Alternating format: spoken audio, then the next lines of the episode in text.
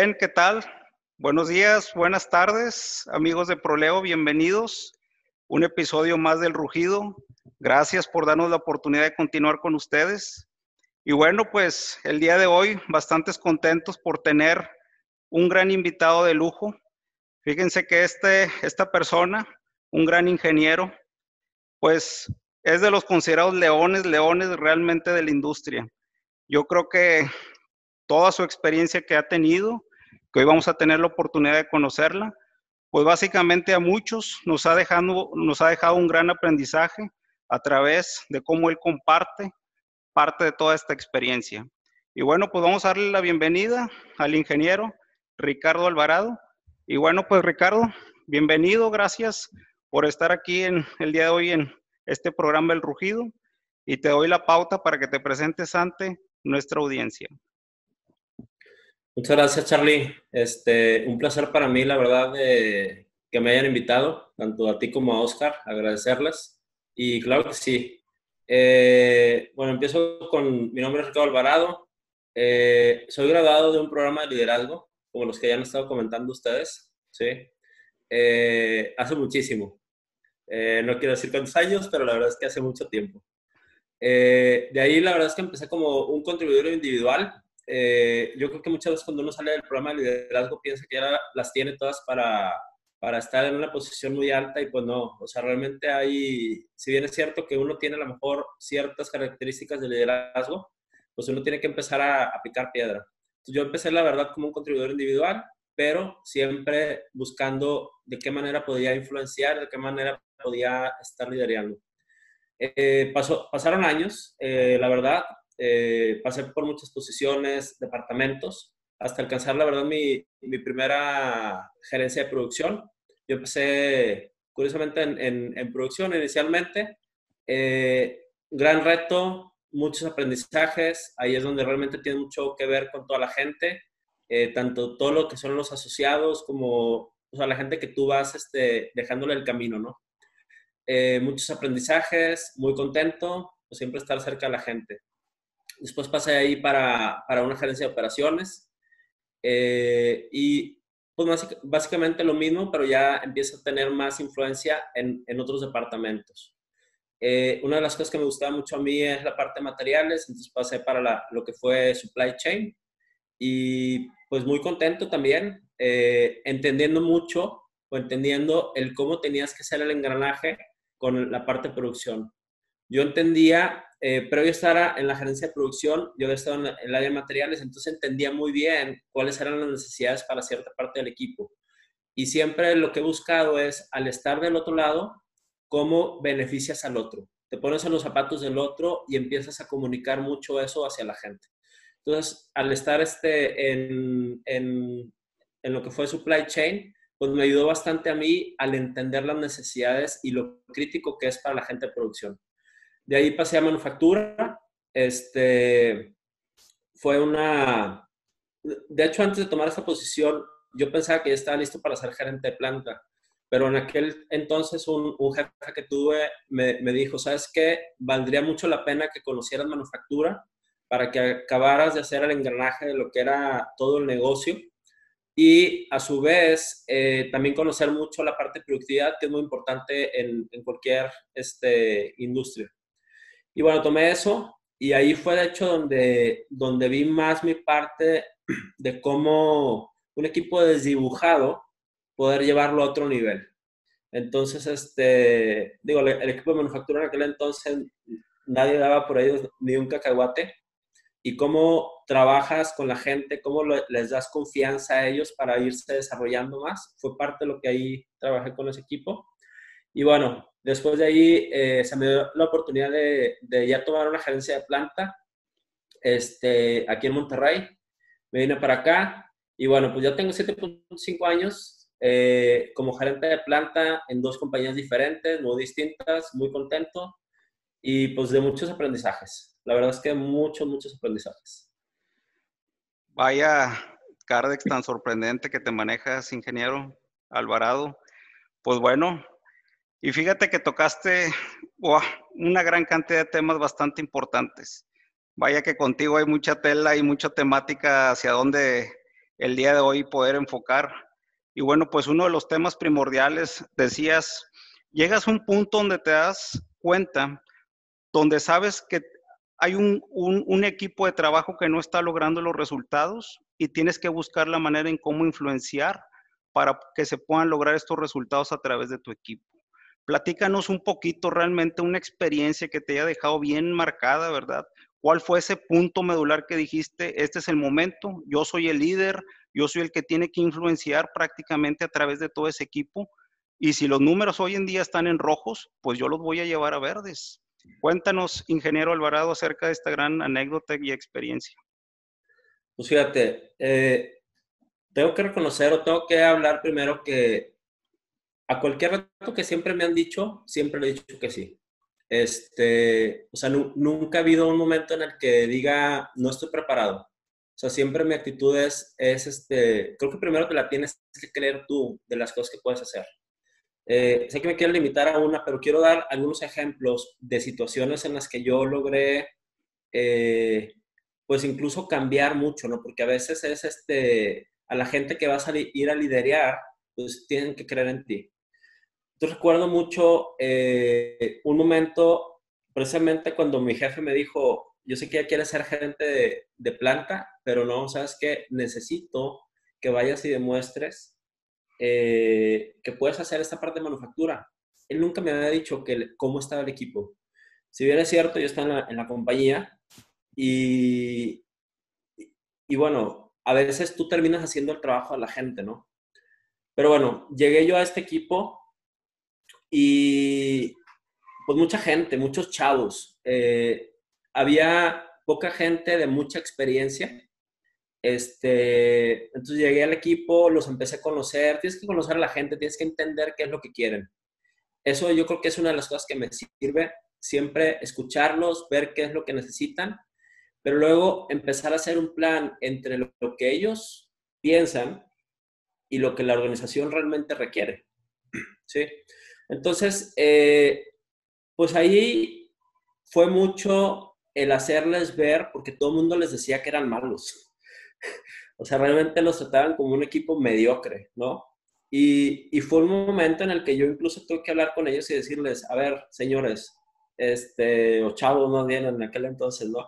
Eh, no somos un equipo mediocre, todo el mundo piensa en nosotros, pero aquí está en el hecho de que no, o sea, no cumplimos ni una tarea. Tenemos que ir, salir y entender cuáles son las necesidades y si bien es cierto que no podemos cumplir todo, pues empezar a ver de qué manera si podemos hacer, eh, pues empezar a hacer quick wins, ¿no? Lo que se le llama quick wins. Eh, me voy a remontar, e, ese fue un caso que, hablé un poquito, pero también te quiero platicar de una experiencia de hace tres años. Eh, pues yo llego a, a, una planta en la que, pues gente que totalmente no conocía a nadie, ¿sí? Y este, y como te comento, uno se la tiene que creer. Aunque vaya uno y vea, oye, esto nunca lo, pues no conozco a nadie, no, o sea, no, sé realmente todos los problemas que realmente vaya a ver hacia atrás, pues tienes que creértela y tener bien en claro, ya entendiste los objetivos de la compañía, qué es lo que tienes que hacer. Me acuerdo que ese equipo me decía, oye, es que nos ponen juntas a todo momento y lo que queremos es ya no tener, pues que nos dejen trabajar y les dije, la única manera que vamos a poder trabajar es obteniendo resultados. Pero si bien es cierto que hay que hacer como 40 métricos, que hay que mejorar, pues vamos a enfocarnos en cuáles son los más importantes. Y agarramos cinco. Y yo hablé con mi jefe y le dije, ¿sabes qué? Entiendo que hay un mundo de cosas que hacer, pero vamos a trabajar de cinco. O sea, primero los cinco, los más importantes, vamos a estar trabajando por ahí. Y a la gente es el decirle, tú me estás pidiendo tiempo, cuando logremos esto, vamos a poder dar el siguiente paso, ¿no? Entonces, este, creo que esos quick wins ayudan mucho a que, a que te dé confianza en que puedes hacer más. Eh, y si tienes tú, creo también, tienes que estar en, el, en la acción. O sea, no me considero una persona que le gusta estar detrás del escritorio. Creo que tienes que estar de frente a la gente, tienes que salir y, de hecho ese fue uno de los, de, los buenos también recuerdos ahí que, que, me llevo, ¿no? Porque la gente, los asociados se sorprendían de que yo anduviera este, en piso con mi equipo y decían, pues, ¿qué pasa? O sea, esto no pasa, no es normal, o sea, ¿qué nos van a hacer? Pues no, vas a entender realmente las necesidades que tiene la gente, ¿no? Y porque la gente es la que al final del día te va a ayudar a ser las mejores. Fíjate que algo de lo que se me queda muy, muy marcado y dentro de lo que toda esta experiencia que estás compartiendo, que vaya que, hijo eso, si alguien no sabe acerca de liderazgo, apúntele porque vaya temática que nos acabas de compartir. Y entre ellos, de lo primordial que acabas de, de comentar es cómo hacer creer realmente a un equipo de trabajo cuando ya tienes a lo mejor meses o años haciéndoles creer que realmente pues no son buenos profesionistas, que realmente sus resultados pues no, no se logran porque pues no, ellos no son buenos como tal, que sus experiencias no han sido de la mejor manera. Y vaya que para mí ese es el punto medular también de lo que es el liderazgo, el cómo realmente empiezas a hacer crecer a, tu gente, los haces creer en sí mismos, realmente los impulsas, los retas, en lugar de, tú mismo limitar sus mentes y decir, ¿sabes qué? Pues ustedes nada más están para cierto tipo de nivel y no pueden ir más allá. ¿Por qué? Porque los resultados no se dan, ¿verdad? Y viene alguien con una mentalidad totalmente diferente, un liderazgo totalmente diferente, los hace creer, los hace impulsar y vaya cómo empiezan a cambiar de manera inmediata estos resultados a través de, ¿no? ¿Qué opinas este, acerca de esta temática? Este, ¿cómo, ¿Cómo realmente te gusta hacerlo? Si me pudieras profundizar un poquito más, ¿cómo, te, cómo, cómo usas tus técnicas para hacer creer a la gente en sí mismas?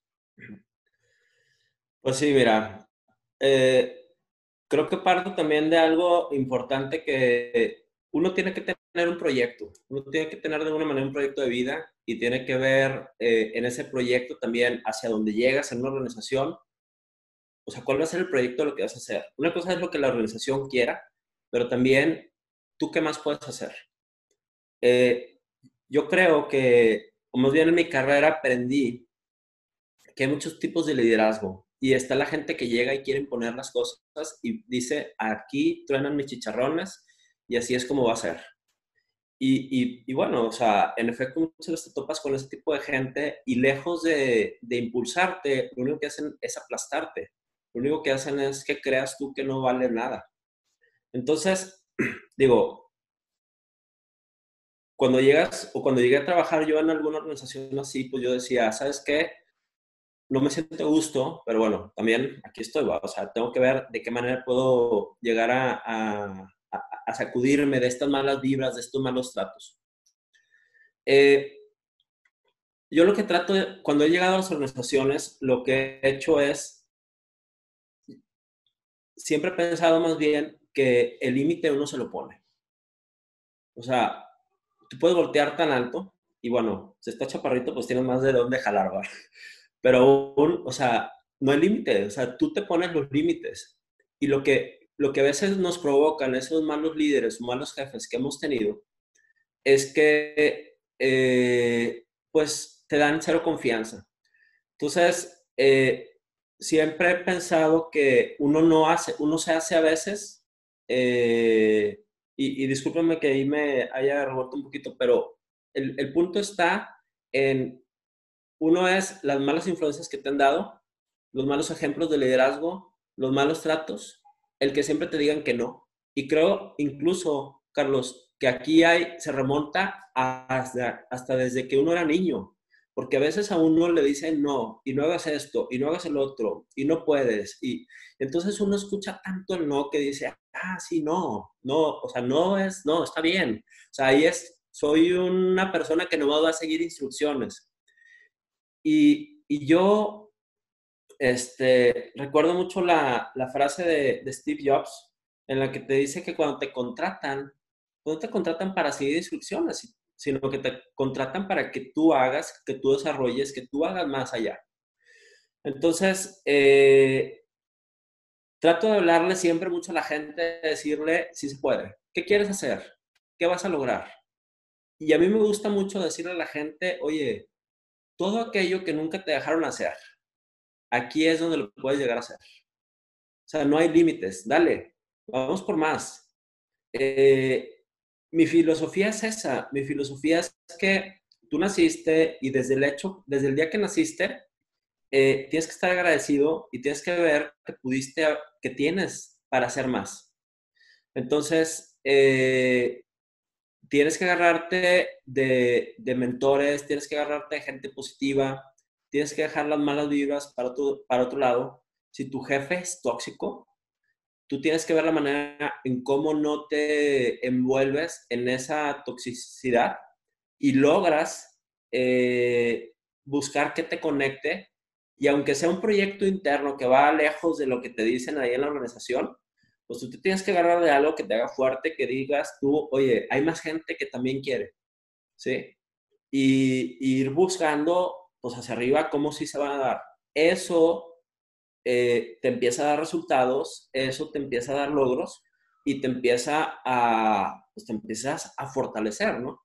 Entonces, yo creo que eh, algo también bien importante, perdón, es que hay veces que tú estás haciendo las cosas y nadie te dice nada. O sea, hay veces que tú estás trabajando y la gente no voltea y te dice, oye, muy bien. Y claro, o sea, todos necesitamos un reconocimiento. Pero ahí también es donde es muy, muy importante que tú tengas consciente de que lo estás haciendo para ti. Primero mis dientes y luego mis parientes, ¿sí? Entonces, me lo estoy haciendo para mí, a mí me está dando un beneficio, en efecto, yo veo que estoy creciendo y tengo que seguir. Yo creo que es algo fundamental, o sea, el, el, el cómo he logrado influenciar en tanta gente es que cuando a la gente le hablas, a la gente también le dices cuando la riega, le dices las cosas como son en el momento ¿sí? Y, y tú tienes que, digo, yo me conoces, soy muy directo y tengo oportunidad siempre de, de mejorar en, en, cómo hago esa comunicación para la gente, pero yo creo que la gente lo que necesita es gente auténtica, o sea, gente también que le digan las cosas de verdad, no que le anden diciendo mentiras y que le anden diciendo sueños de cosas que no van a pasar. Entonces, este, cuando tú como líder eres congruente, eh, das ejemplos o vives por el ejemplo, pues la gente te va siguiendo, ¿no? Y, y, más creo también cuando tú te logras meter este, o defenderlos. O sea, tú, si tomaron una decisión equivocada, pues a veces tienes que meterte y, asumir las responsabilidades y, tomar todos esos este, golpes. Y en lugar de que les den, tú recibirlos, pero decirles a ellos, ¿va? No, decirles, mira lo que hice por ti, sino, sí, ¿no? Es, oye, vamos, hay que salir adelante, hay que ver cómo sí, hay que, o sea, siempre buscar el cómo sí yo creo que ellos al final entienden, oye, mi jefe, mi líder tomó eh, pues el castigo por mí, o se preocupa, o está atento, y, o es empático, y bueno, pues ¿por, ¿por qué no voy a demostrar cosas diferentes, no? E, eso es lo que, eso es como lo hago, eso es como, como lo pienso que debiera de ser. Y creo que incluso el volverte empático, porque también cuando uno va creciendo en su carrera, pues se va dando cuenta que hay cosas en la vida que son importantes y, este, y bueno, eh, eso también hace que, que la gente sea más responsable y más comprometida hacia uno. Fíjate que tocaste pues demasiados temas tan importantes. Tocaste temas que básicamente como desde las bases, incluso desde cómo te enseñaron desde tu infancia, el cómo te limitaban desde ese momento, cómo ponían ciertas cositas en tu cerebro y cómo fuiste creciendo con ellas hasta llevarlos a demostrar en tu época ya profesional. Eh, tocaste temas profundos como son de los momentos en los que te gusta dar el feedback, tocaste temas importantes acerca de cómo hacerle creer de nuevo a la gente, el quitarle esos, esas barreras y esos límites que ellos mismos se ponen en, en sus cabezas. Tocaste temas importantes de la importancia de cómo un gerente de planta logra dar un seguimiento en el mismo piso de producción cuando los resultados no se están dando. Y sí, hay cuestionamientos que lo único que empiezan a generar pues es un comportamiento diferente en los integrantes del equipo. Como verás, Proleo es una consultoría que se basa en ciertas temáticas donde te ayudan a profundizar precisamente a que logres entender desde dónde vienen los problemas que se logra generar en, en un individuo. y mucho de ello es enfoque hacia los comportamientos, cómo logramos generar comportamientos a través de, de nuestros integrantes de, de, cada uno de nuestros equipos de trabajo. A veces decimos, salimos al piso de producción nosotros como gerentes, vamos, hacemos los famosos Gemba Walks, sí generamos algunos cuestionamientos y ahí es donde empieza el temor de mucho, mucha gente. El por qué me estás cuestionando, este, no me gusta la manera en cómo viene un grupito de gerentes, nos cuestiona y pues nos sentimos exhibidos, ¿verdad? Yo quisiera que profundizaras en ese tema porque desde mi punto de vista es, estamos generando un comportamiento. Simplemente lo que tenemos que moldear o trabajar es la forma en cómo generas ese comportamiento. Hay, cuestionamientos que no generan ningún valor y me ha tocado verlo en muchas organizaciones, donde simplemente es gritonear, este, no lleva ningún fundamento. Eh, casos como, por ejemplo, es que no ha llegado los materiales, pero pues tú lo tienes que sacar como quiera y a ver cómo le haces. Son tipo de cuestionamientos que no generan ningún valor realmente para el profesionista. Platícame un poquito de eso, cómo, cómo realmente te gusta hacerlo este, para poder generar un comportamiento que hace cambiar los resultados precisamente en estos profesionistas. Sí, digo, como lo dices, o sea, si tú llegas gritoneando eh, o faltándole el respeto a la gente, difícilmente te van a dar seguimiento. Una de las cosas que yo creo que nadie somos perfectos y, y todos tenemos que aceptar el feedback o tenemos que aceptar incluso el que, el que mismos miembros del equipo o la gente que está más abajo eh, te pueda llegar y decir las cosas como son, ¿sí? Eh, digo, me gusta mucho la parte en la que trabajas en piso, en la que vas y haces las cosas, ¿no? O sea, desde ir caminando y de repente ver que hay algo está tirado, pues agarras y lo levantas. O ver que una cinta está este, mal puesta, en lugar de darle la orden a alguien para que lo haga, o sea, sí tienes que decirle, oye, mira, esto no está correcto, pero tú mismo agarrarte con esa persona y quitarlo. Y entonces la gente empieza a ver eso. De hecho, hay gente que se pone incómoda cuando te ve a ti como gerente de planta que estás haciendo las cosas, ¿no? Claro, no estás haciéndolos eh, para que no lo hagan ellos, sino como un ejemplo o como una colaboración o como una ayuda. Pero también ahorita que hablabas en el tema de las formas, eh, hay muchas ocasiones en la, en, la, en la que tu posición impone mucho, aun y cuando tú quieras ser una persona, eh, pues como cualquiera, el que sepan que tienes una, un rango, a, a, mucha gente le impone eso. Entonces ahí, pues sí tiene que entrar en el, en el que de repente, pues tienes que, eh, si se puede, si, si se da la oportunidad, cómo rompes el hielo fuera de la organización eh, para tener pláticas con ellos que no tengan que ver únicamente de trabajo, sino te empiezas a interesar también en la familia, te empiezas a interesar en, sus hobbies o, en lo que les gusta a ellos hacer, o incluso hablar de su carrera, de qué sigue para ellos. Y creo que cuando logras, eh, que yo le llamo al final del día como el meaningful connection que, que, que puedes llegar a ser, cuando haces ese meaningful connection con la gente, eh, la gente se abre y la gente entiende lo que buscas y la gente entiende que cuando, eh, o sea, que tú vas a hablar por ellos, pero que a la vez, cuando se requiere algo, van a estar ahí. Eh, creo que, que, gritar no te lleva a nada. sí te puedes dar unos buenos agarrones, pero siempre y cuando tengas la madurez que después de que te diste un buen agarrón, pues sigue siendo la vida, ¿no? O sea, no puedes estar en un lugar donde no te gusta estar. Eh, y, si, y, si, te faltan el respeto, eh, tienes que ver la manera en cómo poder decirle a esa persona. A mí me gusta incluso eh, pedir el feedback de la gente, pero a veces tienes que pedirlo a través de tu, de tu equipo directo. O sea, ellos te tienen que decir las cosas como las ven.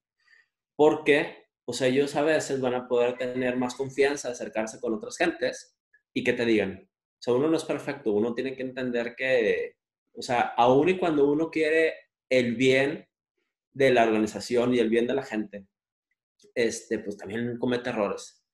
Entonces, eh, también creo que es algo importante, ¿por qué está uno en las, en las industrias o por qué está uno en una compañía? Y, y yo la verdad es que eh, hay gente que va a hacer dinero, eso es lo que le importa. Hay gente que va a, pues, seguir al pie de la letra lo que le dice la organización, pero creo que hay más allá. Y entonces yo trato siempre de conectar, bueno, pues, eh, cuál es el bien de mi familia, qué, qué es lo que a mí me apasiona, cómo puedo desarrollar a más gente. Y la verdad es que me gusta, este, o sea, también me gusta la convivencia con, con todo mundo, ¿no? O sea, poder estar en todos los niveles. Entonces, al final yo creo que te, te, deja muchas enseñanzas y te conecta con más, este, más gente. Creo, eh, y, no, me, no, me, quiero soltar este tema, eh, en los últimos años también he tenido, o sea, a mí no me gusta hablar realmente de las nuevas generaciones como los millennials o las generaciones Z, X, o sea, creo que son estereotipos al final del día, pero uno sí tiene que estar abierto a entender que aun y cuando uno, la verdad es que el rango la posición no lo use como algo para hacer las cosas, que nunca, nunca me ha gustado eso. Eh, y aun y cuando tú piensas, bueno, es que no es importante el título o no es importante el, el dinero, pues también la gente que va empezando, para ellos a lo mejor es muy importante. Esto de hecho lo aprendí eh, en un viaje que, este, que hicimos de trabajo, ¿no? En, el que me hacían ver precisamente, este, tanto tú y Palomo, eh, pues que pues a veces el rango sí tiene importancia. Y entonces eso pues a mí me, me abrió también el decir, oye, pues sí, a lo mejor yo ya voy más adelante en la carrera y, y, no lo tomo tan, tan como algo importante, pero pues a mucha gente cuando va empezando le interesa que le digan que es la persona encargada de. Entonces, eh, digo, uno tiene que estar abierto a aprender, a entender eh, qué es lo importante para, para la demás gente, cómo los vas a sentir bien y eso va a hacer que se entreguen más a hacer su trabajo. Perfecto. No, pues qué, qué clase de, de, tips, comentarios acabas de dar. Y una de las, eh, fíjate que una de las este, de las razones que comentabas eh, sobre de que a veces impone mucho el, simple hecho de que tú como gerente de planta te, te, posicionas ahí en el piso de producción y eso genera presión dentro del equipo. Te voy a platicar una anécdota que a mí me sucedió hace muchos años. Cuando tú llegas a una organización por primera vez, te conozco este, y veo que, pues, oye, ¿y quién es el ingeniero Ricardo Alvarado, verdad? No, pues es aquella persona que viene allá caminando, ¿verdad? Este, pues yo decía, yo, yo no quiero entablar ninguna conversación con él, o sea, se ve que es una persona demasiado rígida, o sea, que ni se le puede hablar, la verdad. Eh, fue mi primera impresión, yo decía, este, pues no, que mejor se vaya y se dirija con mi jefe y yo no quiero saber nada, este, se ve que inmediatamente es una persona bien sangrona, o sea, no, no se puede ni, ni tocar palabra con él. Entonces, conforme fueron pasando los días, tú, ibas, te acercabas, al principio mostrabas cierta resistencia de decir, pues nomás le voy a contestar lo que me pregunte, no voy a dar feria de más y no quiero tener ningún tipo de contacto con esta persona. O sea, no, no, se ve que no es de mi agrado, este, y vaya persona tan sangrona que, que ni siquiera pudiera yo entablar una conversación con él. Eso pensaba en aquellos años, ¿verdad? Y lo sigo pensando. No, no es cierto. La realidad es que conforme fueron pasando los días, te dabas cuenta del grado de humildad que tenía el gran ingeniero Alvarado, la manera en cómo se acercaba contigo precisamente para empezar a compartir ciertas experiencias y te daba tips de cómo pudieras hacerlo de una mejor manera. Y la realidad es que eso a mí me pasa también, ¿verdad? A veces piensa la gente que, oye, pues es que es bien sangrón, o sea, a lo mejor no nacimos con un rostro tan, este, tan campechano como en muchas personas se puede ver, pero cuando se acercan con nosotros ven que el grado de humildad pues es, es bastante importante eh, y es una de las maneras en cómo nos identifica para que a final de cuentas la, la, gente tenga confianza y regresa con nosotros, ¿verdad? Tengo la fortuna de que pues mucha gente de, que está ligada directamente a las operaciones, de los cuales le mando un gran saludo porque pues ellos saben bien que yo me identifico inmediatamente con ellos, este, trato de hacerlos crecer y hacerlos sentir bien. Y bueno, pues ellos se acercan y afortunadamente siento que tienen la confianza conmigo. ¿Por qué? Porque regresan cuando después de que algo me platicaron y vieron cómo se resolvieron las cosas y el trato pues definitivamente se les da por igual, ¿no? Como cualquier otro empleado, cualquier otro gerente o cualquier otro director. Muy bien, este, en tu parte, ingeniero Ricardo Alvarado, también comentabas acerca de la manera en cómo vienen los conflictos entre departamentos. Tú como líder de toda una organización, pues a final de cuentas tienes que hacer que todos los departamentos pues trabajen por igual. Y se da mucho el caso, sobre todo, no se diga, mencionabas materiales, producción, planeación, donde siempre vienen esta serie de conflictos, donde dices, hijo, eso, pues el sentir es de que pues siempre le están echando la culpa a producción y a pesar de que no hay materiales, pues le van a estar exigiendo la temática de que pues tú como quiera tienes que dar el número, ¿verdad? ¿Cómo has logrado manejar esta situación? Yo, sigo viendo que en las organizaciones les cuesta, eh, sigue siendo un tema de, conflicto como tal, bien lo describíamos. Este, platícanos, danos un tip, porque vaya que sí en las organizaciones sigue siendo tema bastante complicado. Sí, mira Charlie, ahí va a haber una tarea que les voy a dejar a muchos de, tus, este, de tu audiencia. Eh, un modelo que me gusta mucho usar es el, este, el framework de McKenzie. Eh, ¿Por qué? Porque te da como una... Eh, te hace que analice la organización desde diferentes puntos de, vista, ¿no? Y habla tanto de los procesos que existen, los sistemas, los roles y las responsabilidades, eh, así como del staff que tienes. O sea, engloba bastantes cosas y es algo que me gusta mucho trabajar.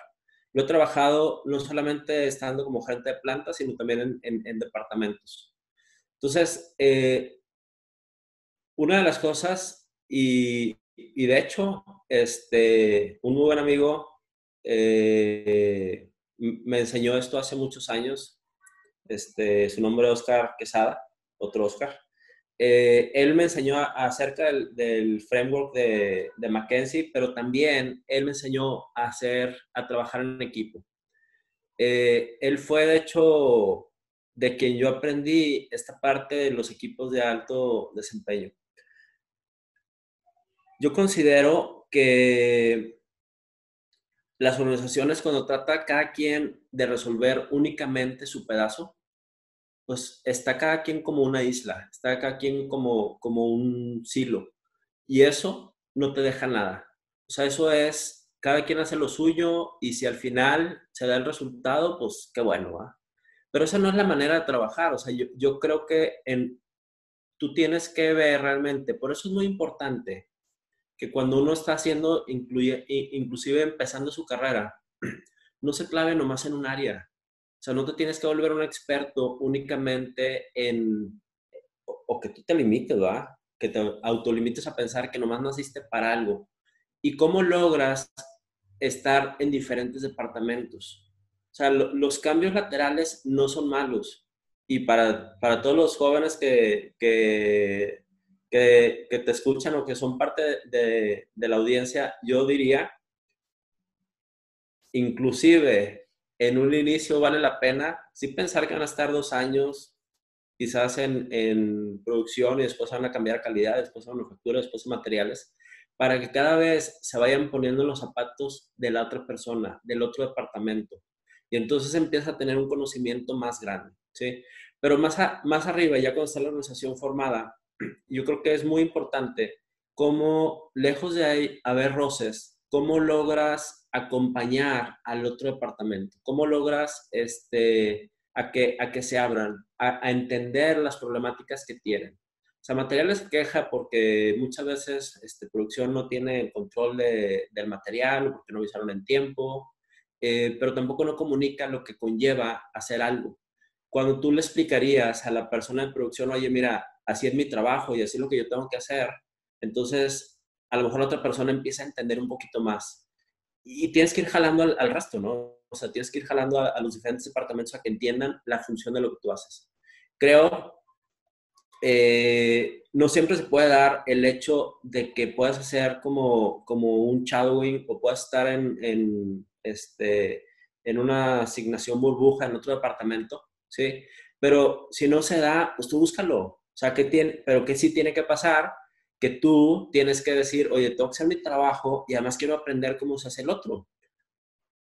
Y creo que eso es parte de lo que ayuda o que puede llegar a ayudar a que te preocupes más por el otro también y que, o que entiendas más bien el trabajo del otro.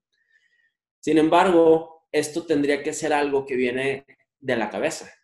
Si la cabeza entiende eh, que no van a poder trabajar como individuales, sino que van a tener que ser equipo, entonces la cabeza tiene que empezar a buscar a cada quien es, hey, no, no te vas a quejar del otro, o ve y trabaja con él y ve y entiende. Y, creo que sí se puede cambiar la mentalidad de la gente. O sea, creo que este, al final del día eh, tú, lo has, tú lo has vivido, eh, lo que son los equipos de alto desempeño, los equipos autodirigidos, eh, buscas el bien común y no buscas ser el mejor, sino cómo incluso colaboras para que más se sumen yo creo que incluso esto que están haciendo ustedes, pues no se trata de, yo soy el mejor, sino se trata de, oye, si hacemos una red de profesionistas, si, si, colaboramos de, de, diferente manera, pues vamos a poder obtener resultados mayores y va a ser más la gente beneficiada. Entonces yo creo que tienes que buscar siempre el bien común y, este, y bueno, siempre va a haber gente que, que no quiera, ¿no? Pero pues yo creo que siempre he creído en el tema también de te acoplas o, te achingas, o sea, no hay de otra. Sí. Totalmente de acuerdo, ingeniero Alvarado. Y vaya temática que acabas de, tocar, entre ellas, pues una de las controversiales. Pues no todas las organizaciones están dispuestas a tener eh, tanta rotación de su personal entre los mismos departamentos que existen dentro de la organización. ¿Por qué? Porque pues bueno, el tema de la experiencia para ellos pues siempre va a ser primordial, el tener gente que tenga una gran cantidad de años y expertise dentro de determinado departamento, pues para muchos es pues de manera funcional. Entonces, este, mencionabas que una de las estrategias que te gusta hacer a ti, por ejemplo, en tus organizaciones es el tema de equipos de alto desempeño. Este, ¿Cómo realmente haces que funcionen estos equipos de alto desempeño? Eh, realmente cómo se logra la unión entre estos equipos, puesto que dicen, pues yo no estoy acostumbrado, ¿verdad? Y lo mío es tal vez trabajar bajo una computadora y siempre mi ambiente de trabajo y la manera en cómo interactúo, pues es con el teléfono y la computadora. Ahora me pides que vaya a formar parte de todo un grupo de personas entre diferentes departamentos donde existen diferentes estilos sociales entre ellos, diferentes estilos de liderazgo, este, diferentes personalidades, etcétera. ¿Cómo se puede lograr ser exitoso a través de estos esquemas de trabajo? Sí, pues no es fácil. Este, yo, de hecho, eh, tengo que decir que la primera vez que, que, yo participé en estos equipos de trabajo, yo estaba en el área de materiales y era además un workaholic.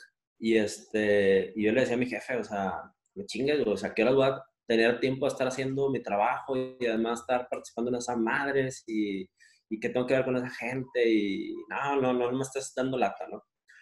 Pero pues no había, no había opción, o sea, tenía que serlo, ¿no? Y, y en su momento yo me acuerdo que, este, o sea, llevamos una muy buena relación, pero sí era de alguna manera parte de la evaluación. Pero la parte de la, de la evaluación eh, no tenía que ver con, eh, o sea, no era un mandato, no lo veía yo tanto como un mandato, sino que en, en nuestras mentes lo que él estaba trabajando era la, la, manera que viéramos de que el trabajo en equipo es más fácil. O sea, los despliegues que tienes que hacer a través de la organización, cuando los haces eh, por una persona solo, no jalan. O sí jalan, pero llevan mucho tiempo. Y cuando los haces a través de equipos, pues al final... Eh, pues siempre va a ser más fácil, ¿no? Cuando tú compartes con alguien más el que, el que tengas que hacer un trabajo, eh, se, multiplican los esfuerzos y, y, y, al final sí es más sencillo.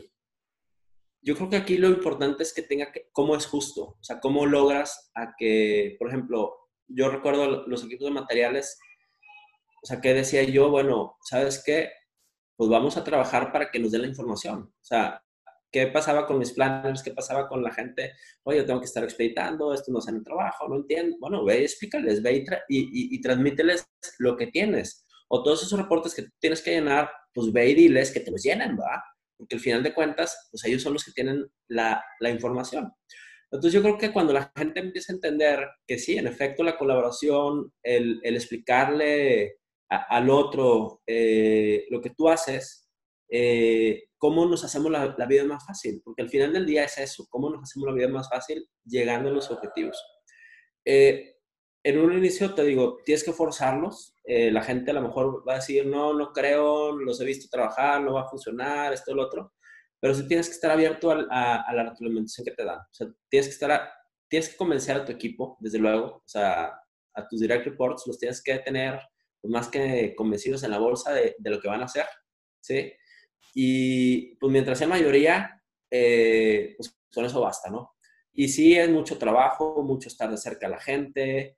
Eh, o sea, me, me, ha tocado donde la gente incluso a veces quiere que ya esté todo definido y dime todo y o no, o sea, a veces son aprendizajes. Entonces yo lo llevo a, a, a pues, al ejemplo de cuando no tienes prejuicios, eres curioso y quieres experimentar y quieres este, ver qué más y tú empiezas a hacer lo que más se acomoda. Y a la gente a veces hay que enseñarla que desaprenda todo lo que ha aprendido para que entonces estén abiertos a, absorber nuevo conocimiento. Entonces, parte de lo que hago, eh, busco mucho el trabajo en equipo, busco mucho el, cómo puedan conectar unos con otros. O sea, yo creo que puedes tener muchísimo experiencia y mucho, muchísimo conocimiento en un tema, pero si no sabes hacer equipo, pues no puedes trabajar en, una organización. Y, creo también que eh, todo esto de las redes sociales es networking, todo. Entonces, pues cómo no, o sea, ¿cómo si te gustan las redes sociales pero no gusta trabajar? Pues no digan que no te gusta, ¿verdad? O sea, que no te gusta la organización. Y tú tienes que ir encontrando esa parte de, o sea, todos son relaciones, todos son relaciones. Eh, al final, eh, creo que en las últimas este, empresas que he trabajado, el 90% está arriba del barco. 10% de la gente que trabaja en los equipos no quiere estar y pues hacen un trabajo mediocre, pero pues a veces al final colaboran de alguna manera, ¿no? Pero siempre tienes gente que incluso no está en los equipos y que quieren estar en los equipos. Entonces, ¿cómo abrirte también a, oye, yo quiero participar, pero no pasar todo el tiempo? Va, o sea, que lo, que lo acepte la gente, está bien, o sea, porque todo suma, todo suma. Perfecto. No, pues excelentes estrategias que te ha tocado desarrollar en muchas organizaciones. Y bueno, pues fíjate que el tener un gerente de planta aquí en el, rugido, pues vaya que nos llena de bastante satisfacción, bastante alegría. Y bueno, pues eh, claro que va a haber una segunda parte porque hay muchos temas que platicar cuando se tiene un gran líder, como le decíamos, un gran león de la industria como tú.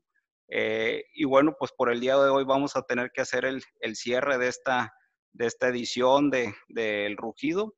Y bueno, pues eh, nada más recordarles a toda nuestra audiencia, ya estamos eh, próximos a nuestro siguiente curso, 25 de julio, no se les olvide. Gracias, gracias de nuevo a toda esa gente que ya tuvo la oportunidad de inscribirse. Gracias por toda la gente que se ha seguido preguntando. Este, y bueno, pues 25 de julio, ya quedan muy poquitos lugares.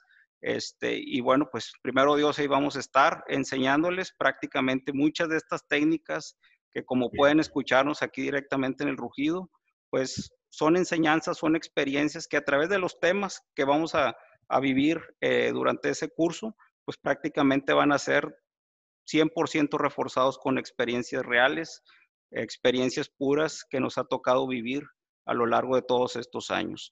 Muy bien, pues antes de hacer el cierre, sí me gustaría que le dieras un gran consejo a toda esa gente que profesionista, este, a todos esos jóvenes que realmente hoy en día su meta es ser un gerente de planta, realmente cómo, cómo tener que llegar hasta ahí. Este, decíamos en otras ediciones del Rugido, muchos de ellos desgraciadamente se me frustran antes de tiempo este, y no están disfrutando todo este trayecto, todo este camino que tienen que llevar para poder llegar precisamente hasta una posición como la que tú ya has tenido la fortuna y ya tienes la experiencia de estarla viviendo. Pues sí, eh, yo creo que primero eh, el comentario que haría es, mucha gente talentosa. Eh, mi primer comentario quisiera ir más bien a quien contrata. Este, la gente que tiene actitud, la gente que quiere, la gente que este, tiene una pasión con resultados, hay que darle una segunda, o hay que darle, perdón, una oportunidad, porque eh, el hecho de que, de que no hayan hecho alguna posición, pues es porque nadie le ha dado la oportunidad. Y cuando les das, si está comprometido, eh, va a poder hacer un, un trabajo excepcional. A quienes están buscando una oportunidad, pues yo les diría, eh, primeramente, que sí busquen conocer más de, si estás en la industria, de otros departamentos. O sea, no quieras hacer tu caminito derecho para arriba, luego, luego pensando que cada dos, tres años se tienen que mover y que sigue y que sigue para arriba. Porque después tener que dar un paso hacia atrás es muy difícil. Y, y, y a veces queremos eh, luego no ser gerentes pero eres gerente del departamento y entonces para poder moverte a otro lado ya es muy difícil. Entonces, eh, es bueno, es importante que, que, busquen el crecimiento lateral de manera, con buenos proyectos, de manera que los haga crecer. No pasa nada, eh, hay que darle, ¿sí? Eh, creo también que, que siempre tengamos presente el que todos merecemos una segunda oportunidad. A veces, cuando llegamos y convivimos con alguien o conocemos a alguien, pues la, primera impresión es importante, pero no es la única. Y a veces nos limitamos a realmente haber podido tener perspectivas diferentes de, de la gente con la que convivimos. Entonces, nunca cierren la, la, puerta. Sí, la persona puede ser muy mamona. Este, la persona puede dar una impresión de que, de que no es alguien con quien vas a, a, poder tener una buena relación o, que te lideré, pero pues no, o sea, den, den una segunda oportunidad siempre.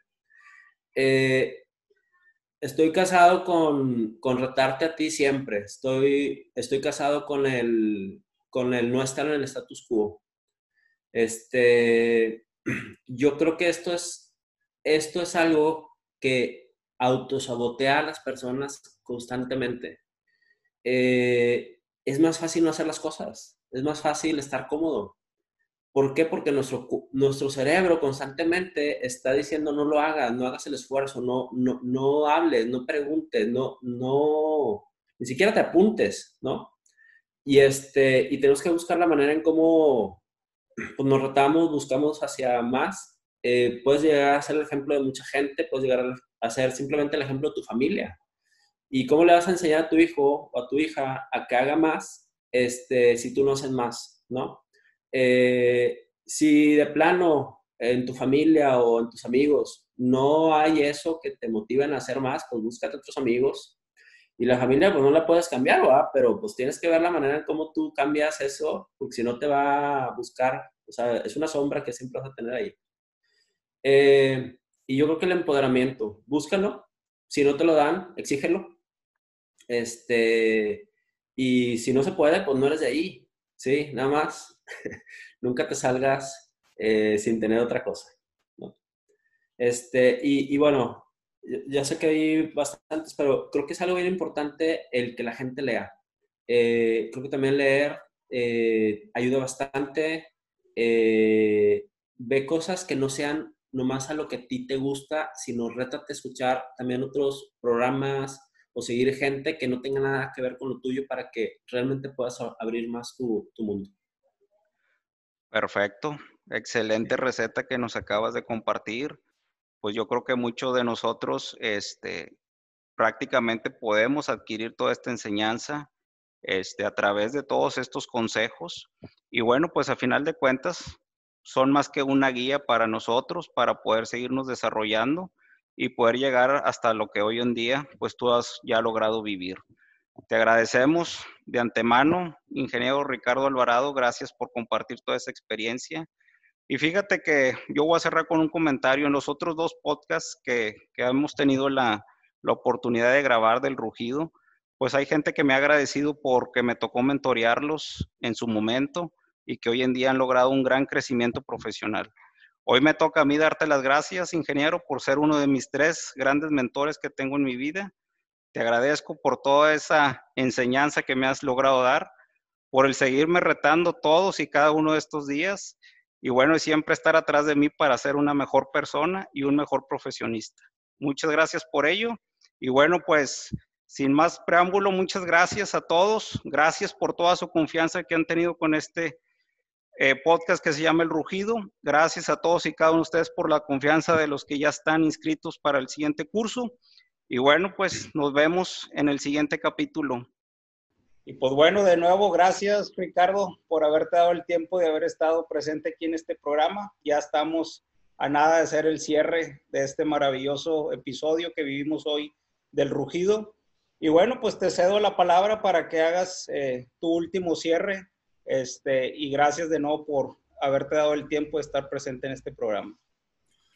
Muchísimas gracias, Charlie. Muchísimas gracias, Palomo, por, por, la invitación. La verdad es que para mí es un orgullo estar aquí con ustedes.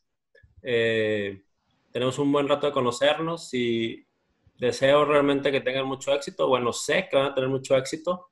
Entonces, quiero felicitarlos por el gran programa que tienen, por lo que están haciendo y hay que seguir adelante. Y yo sé que de aquí van a salir muy buenos consejos para la gente y digo, esperamos, esperamos que cualquier duda quede a la orden, siempre apoyándolos y les deseo lo, mejor. Saludos este, a los hijos de Don Corleone y saludos a, tus, a tu invitado pasado también. Perfecto, muy bien.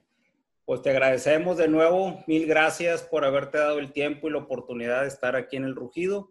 Y bueno, pues gracias a ustedes, gracias a la audiencia por seguirnos escuchando. Gracias de todo corazón por el curso que viene próximo, el día 25 de julio. Gracias porque ya se inscribieron.